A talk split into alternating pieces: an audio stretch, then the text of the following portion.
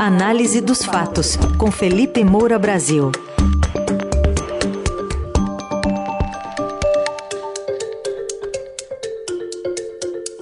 Hoje em destaque uma fala do presidente Jair Bolsonaro, depois de 40 dias calado. Também vamos falar sobre a expectativa para a diplomação de Lula e a semana em Brasília, com a votação da PEC do Bolsa Família, do estouro, lá na Câmara.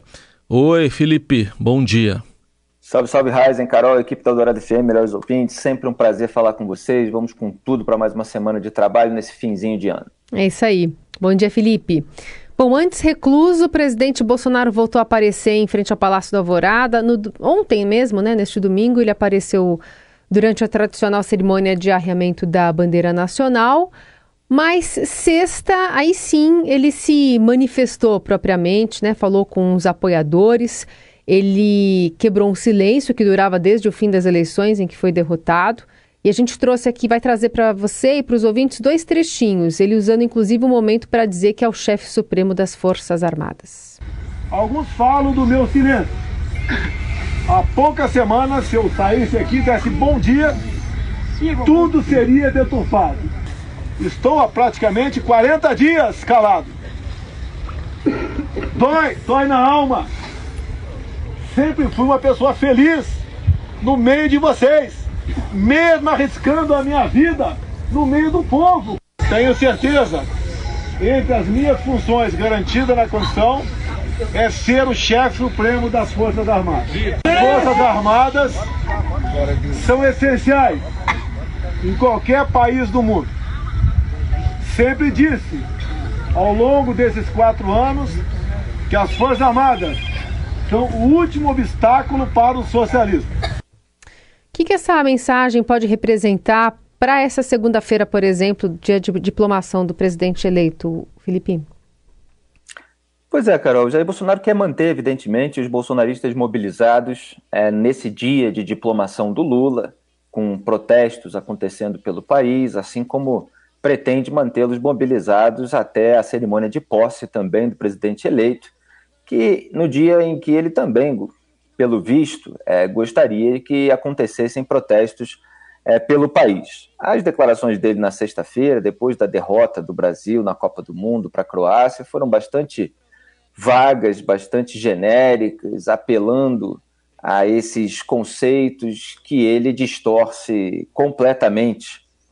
É, ele falou aí das Forças Armadas com essa maneira que o bolsonarismo trata aí a, a aeronáutica, a marinha, o exército, que é como um fetiche. As pessoas para estarem nas portas de quartel pedindo ali é, para alguém resolver para elas o problema do país, alguém é, que esteja evidentemente uniformizado, alguém é, que responda pelos assuntos militares, é, isso só é possível nesse cenário em razão desse fetiche bolsonarista que é estimulado é, pelo próprio Jair Bolsonaro e que vem lá de trás é, com um certo recalque que ele tem por ter sido é, um, um, militar que causou diversos problemas, é, depois é, foi para a carreira política e adorou esse negócio de ser chefe das Forças Armadas como presidente da República. É, mas na própria tropa não teve um desempenho satisfatório. Então ele buscou ali um outro caminho, o caminho de você é, fazer uma campanha política é, para chegar onde talvez ele almejava quando era é, mais jovem. E isso foi entrando no discurso político, na narrativa ideológica e foi inculcando essas pessoas de uma de uma certa tara mental, vamos dizer assim, pelo é, pelas Forças Armadas como uma instituição é, é, de maior credibilidade do que é, outras. Isso apareceu, inclusive, em pesquisa, a maioria do povo brasileiro tinha essa percepção, só que o próprio governo Bolsonaro desgastou essa percepção quando colocou um monte de militares no governo e os militares começaram a compactuar é, com tudo aquilo que havia de ruim na política. É, começaram a receber salários acima do teto do funcionalismo, chamado teto duplex, acumulando é, de diversos, é, sal, diversas remunerações, como Jair Bolsonaro vai fazer quando deixar o governo. é, se calaram sobre a aliança do Bolsonaro com o Centrão, como foi o caso do general Augusto Heleno, o mais emblemático, porque na campanha de 2018 cantava Se Gritar Pega Centrão, substituindo é, no verso do samba a palavra ladrão por centrão, não sobra um, meu irmão. Então eles ficaram ali caladinhos e isso fez com que houvesse um desgaste. Mas para esses bolsonaristas, o, as Forças Armadas são o último obstáculo para o socialismo.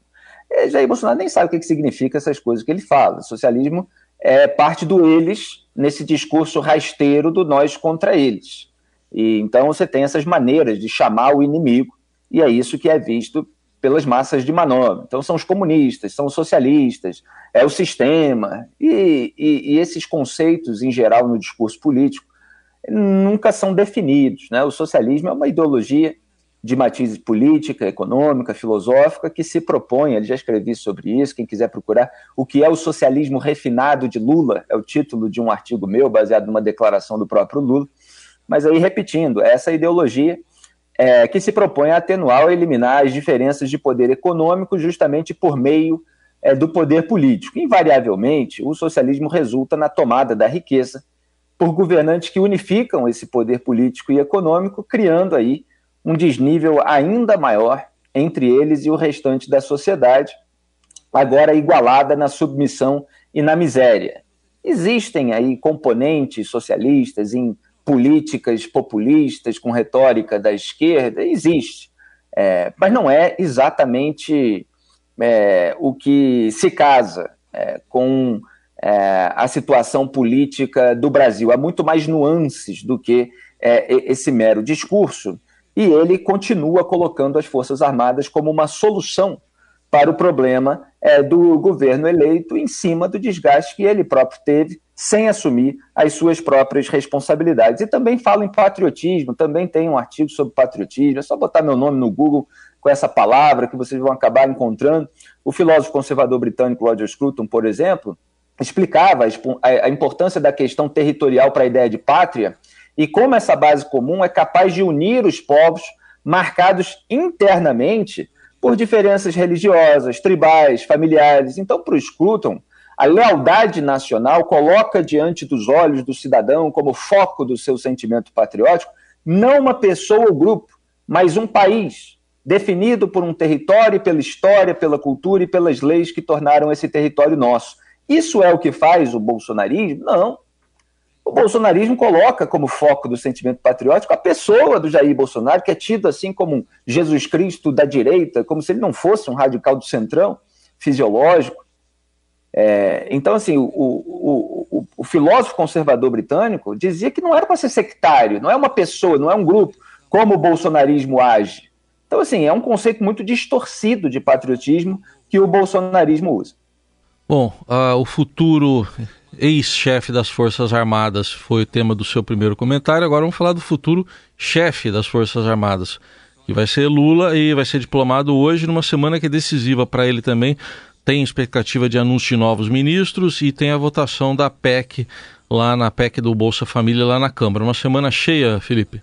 É, uma semana cheia, chegamos finalmente a esse dia da diplomação. Vamos ver, claro, como é que os bolsonaristas vão se comportar. É, só complementando, é claro que Jair Bolsonaro faz o oposto aí do, do patriotismo, que busca justamente a união entre é, as pessoas diferentes, e não foi isso que ele fez, não é nisso que ele investe né? É, e o Lula ele veio com esse conceito de frente ampla, esse slogan publicitário, obviamente na sua campanha, mas que atraiu apoios de pessoa, pessoas fora é, do núcleo petista. Agora existe uma grande dificuldade de acomodar todos esses interesses, já que ele quer ter o controle é, geral é, sobre os ministérios, em, em número maior, evidentemente, para atender os interesses dos aliados, não exatamente ao interesse público e você vê o velho petismo ficando com os cargos mais importantes. Então, na sexta-feira, é, se contava que o Jogo do Brasil fosse dissipar as atenções da nomeação. Eu falei aqui que ele colocou o nome do Fernando Haddad para o Ministério da Fazenda junto com outros naquele anúncio, é, tudo para reduzir o impacto, e boa parte conseguiu. Claro, fez aquele aceno ao, ao Roberto Campos Neto de eventualmente renovar o mandato dele em 2024 no Banco Central, mas o Brasil acabou perdendo. Fernando Haddad está na Fazenda, é mais associado ao velho desenvolvimentismo, né, essa, essa participação ativa do Estado como motor na economia, o que gera aflição no mercado. É, e, e agora o Lula é, precisa aprovar essa PEC na Câmara para ter dinheiro não só para o Bolsa Família, mas também é, para diversos ministérios. Né? Saíram, inclusive, aí os valores é, de uma maneira mais detalhada, são 22,7 bilhões de reais para a saúde, é, 11 bilhões de reais para a educação, tem 9,5 bilhões de reais é, para o Minha Casa Minha Vida, que foi um dos marcos aí da gestão do PT, é, e 10 bilhões de reais, esse ponto é importante, hein? vamos anotar aí e gravar para os próximos anos, para o Departamento Nacional de Infraestrutura de Transportes, o DENIT, é, que serve aí é, para investimento em novas obras, para manter estradas, e o DENIT foi alvo é, de investigações, de escândalos de corrupção durante os governos do PT, inclusive Valdemar da Costa Neto estava é, envolvido aí é, nesses escândalos, ele que hoje é o dono do partido do Jair Bolsonaro. Teve até uma conversa gravada pela Polícia Federal é, na época, é, em que o Valdemar falava que o negócio errado no, no DENIT vai dar M, né, aquela palavra chula que eu não vou repetir. É, lembrando que o Valdemar chegou a ser condenado e preso por, por, por 11 meses né, no escândalo mensalão do PT. Mas o DENIT também foi foco e também tem agora um orçamento bilionário e é preciso que haja muita atenção. O Ministério da, da Integração vai receber 10 bilhões de reais, Cultura 5 bilhões, Defesa 1 bilhão de reais. Aí vocês vejam que aquela PEC, é, em nome dos pobres, da população de baixa renda, ela serviu é, para que todos os ministérios, eventualmente ocupados por aliados do petismo, tivessem uma verba farta. E você tem uma discussão que eu considero talvez a mais interessante nesse momento, pensando aí é, da do ponto de vista da expectativa eleitoral do futuro, que é a da Simone Tebet. É, porque os velhos petistas eles têm um ciúme danado, ficam com medo que ela ganhe um cacife eleitoral muito grande, é, e não querem que ela comande a pasta de desenvolvimento social, né, destinadas à população mais carente, pela gestão é, do Bolsa Família, que ainda é o Auxílio Brasil, mas que o governo eleito vai chamar de Bolsa Família de novo.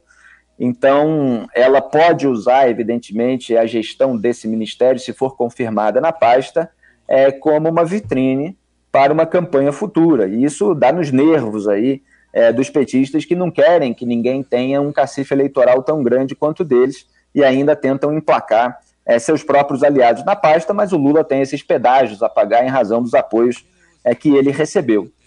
Então, esse é o clima no país nesse momento: é a diplomação do Lula, expectativa para aprovação na PEC, esse acordão com Arthur Lira, do qual falei é, nas colunas anteriores, e a nomeação agora de mulheres. Né? Na sexta-feira, o Lula fez um discurso preventivo é, dizendo que ah, vocês não estão vendo mulheres aqui. Eles consideravam, inclusive, as pastas principais foram todas dadas a homens e ele quer compensar agora é, para não ser alvo de crítica de uma hipocrisia de quem fala uma coisa, mas na prática faz outra, que é muito comum no petismo.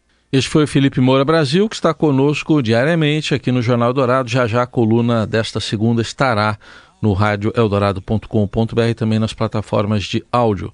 Felipe, obrigado. Até amanhã. Grande abraço a todos. Tchau.